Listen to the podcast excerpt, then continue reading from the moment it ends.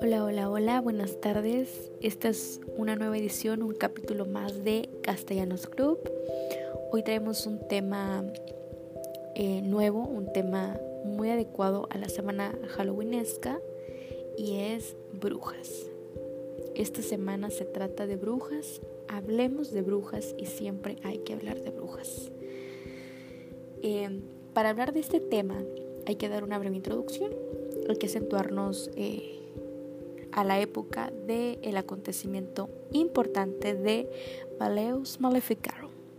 ¿Qué significa esto? Bueno, esto es un acontecimiento histórico, por supuesto, que fue producido en el siglo XV por el Papa Inocencio VIII, un hombre pues obviamente de fe católica italiano, Quien utiliza la justificación eh, para asesinar, cazar y torturar a mujeres eh, por tres siglos en la época de la Inquisición. ¿Cuáles eran los detonantes de, por qué perseguían a estas mujeres? Bueno, las perseguían por diferentes razones, una de ellas porque eran mujeres independientes. Eran mujeres que sin duda no seguían las reglas establecidas por la fe católica.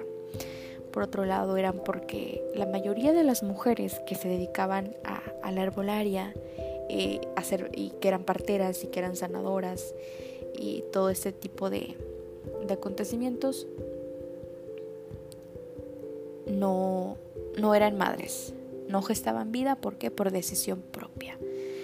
Hablaban de sexualidad, muchas mujeres eh, recurrían a, ellas para hablar de estos temas cuando se casaban y a la práctica de diferentes eh, métodos mágicos para ser más radiantes, para ser más fértiles, este, para tener mejor salud. Entonces eran llamadas los monstruos femeninos. ¿Por qué? Porque no era la mujer ideal socialmente en aquella época gracias a los estándares que tenía la fe católica. Entonces, por el Papa Inocencio VIII fue la precisa justificación de mandar asesinarlas. Lamentablemente eh, hay muchas mujeres que, sin practicar eh, este tipo de, acciones fueron asesinadas por el apoyo, la sororidad que había entre ellas. De hecho, muchas de ellas se reunían para protegerse, de ahí nace esto que nombramos aquelarres. Y pues es un acontecimiento que, que, híjole, desgraciadamente es triste, pero sin lugar a duda creo que nos dejaron un legado muy importante y un aprendizaje de que las mujeres que por supuesto somos independientes, somos autónomas de nuestros cuerpos, que somos apasionadas, que somos, eh, que no tenemos eh, que no seguimos las normas establecidas de la sociedad, siempre seremos nombradas como brujas. Por eso es importante ser conscientes de, de entender que las brujas no son ellas, las brujas en realidad somos todas. Hay una de, de las citas que me gustó muchísimo, les voy a compartir de este tema, que nos platica Benjamín eh, una autora eh, de, esta del feminismo en el 2021 que dice que las mujeres de alguna forma siguen siendo las brujas del Maleos Maleficarum con territorio ganado pero aún en posición de desventaja. Son brujas hoy las madrastras las suegras, las que se enojan cuando reclaman derechos, las que se pelean por su libertad, las que no se ajustan a la norma de lo femenino. Son brujas las que denuncian los feminicidios y el acoso sexual, las defensoras del ambiente, las líderes comunitarias, las que se declaran feministas. Es por eso muy importante reconocer el legado que nos han dejado estas mujeres maravillosas que lamentablemente fueron asesinadas por la fe católica. Hay que decir las cosas como son. Fueron asesinadas sin justificación válida. Y bueno, esto es un evento histórico, lo sabemos, y hay siempre que mantenernos agradecidas con ellas. De alguna forma nos han heredado esta parte espiritual, esta intuición, este sexto sentido que es maravilloso para todas nosotras. Y hay que apegarnos un poco a esto. Creo que, que es muy bello, es un regalo muy apreciado y se podría decir que son las, eh, son las iniciadoras de, la, de ser subversivas, de cierta forma. Son mujeres que fueron contracorriente y que fueron muy idealistas y muy adelantadas a su época. No estaban en su momento correcto, compartiendo oxígeno con personas que ya empezaban a adueñarse de ciertas reglas.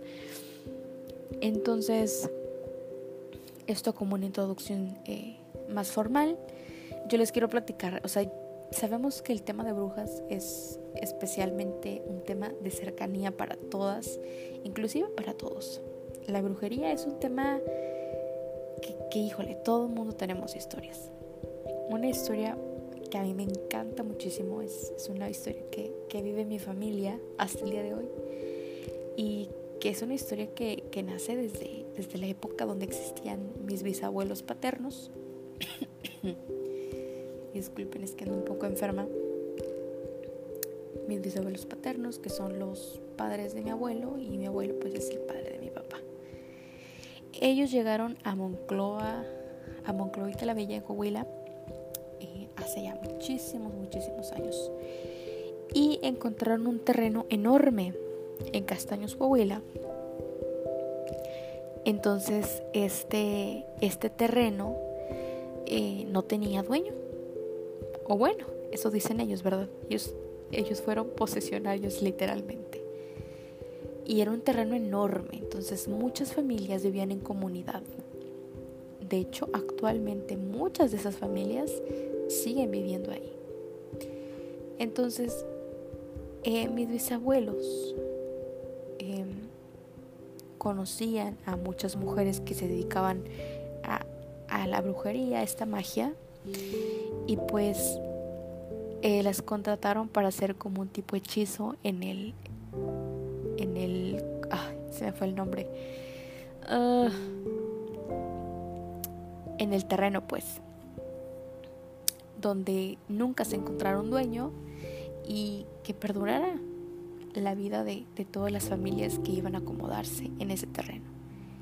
Entonces ellas hicieron ese hechizo y la única paga que esperaban de mis bisabuelos era de que, ok, vamos a hacer el, conjuro, el amarre, la magia, llamémosle como, como queramos, pero cada 30 de octubre ustedes nos van a traer plantas medicinales, nos van a traer este tomate, nos van a traer chile lo van a regar por todo el terreno. Y vamos a venir por ellos, o sea, por, por esas plantas. Y es una costumbre que tiene toda mi familia, ¿no? O sea, obviamente dentro de las instrucciones estaba que toda persona que, que viva en ese lugar, que haya vivido, tiene que regresar el 30 de octubre y tiene que dejar eso, es la paga, ¿no? Es parte de la magia. Entonces, pues muchas familias que, que ahorita pues ya no vivimos en, en, esa zona. Bueno, yo nunca vivía en esa zona, pero mi papá sí. Eh, y mis abuelos. Pues van el 30 de octubre a dejar esa paga, esa ofrenda. Y muchos vecinos de alrededor siempre han mencionado que en esa época hay muchas mujeres que definitivamente no viven en ese lugar aparecen. Y después de ese día no las vuelven a ver. Entonces creo que la magia existe, quizá porque es algo que creemos y confiamos totalmente. Y, es esa práctica preciosa, ¿no? Que, que al final del día se mantiene viva, se mantiene viva esa, esa ramita de las brujas. Esa es una historia que me gusta mucho y que particularmente antes me enchinaba mucho la piel, ahora la disfruto como nunca. Y si tienen la oportunidad visiten muchos terrenos de Monclova la Bella porque este, muchos de ellos están conjurados. Entonces es todo por esta edición. Les agradezco escucharnos y por supuesto esperen más capítulos próximamente. Gracias. Adiós.